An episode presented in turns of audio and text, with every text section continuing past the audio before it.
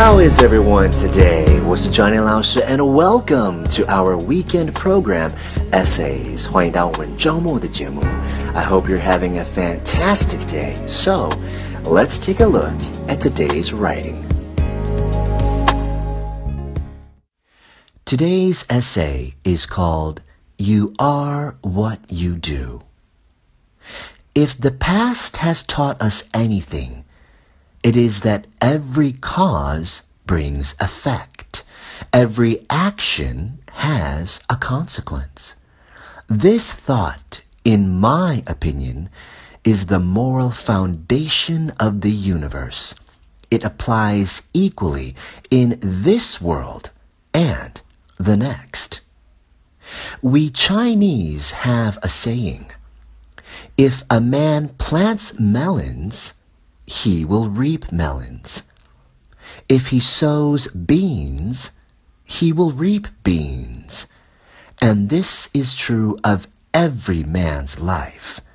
Good begets good, and evil leads to evil.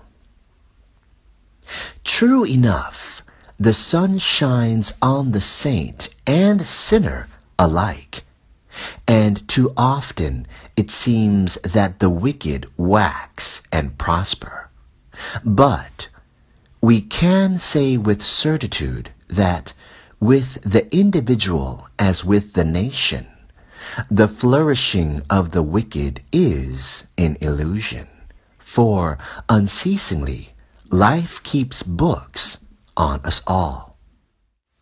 In the end, we are all the sum total of our actions. Character cannot be counterfeited, nor can it be put on and cast off as if it were a garment to meet the whim of the moment. Like the markings on wood, which are ingrained in the very heart of the tree. Character requires time and nurture for growth and development. Thus also, day by day, we write our own destiny, for inexorably we become what we do. This, I believe, is the supreme logic and the law of life. And that's it for today's essay. Thank you so much for joining me. Remember，如果你想要多看 Johnny 老师的作品，或者是看更多学习英文的 information，你可以加入我们的公众号 i v y e n g l i s h 编字符 z y。我是 Johnny 老师，and I'll see you next time.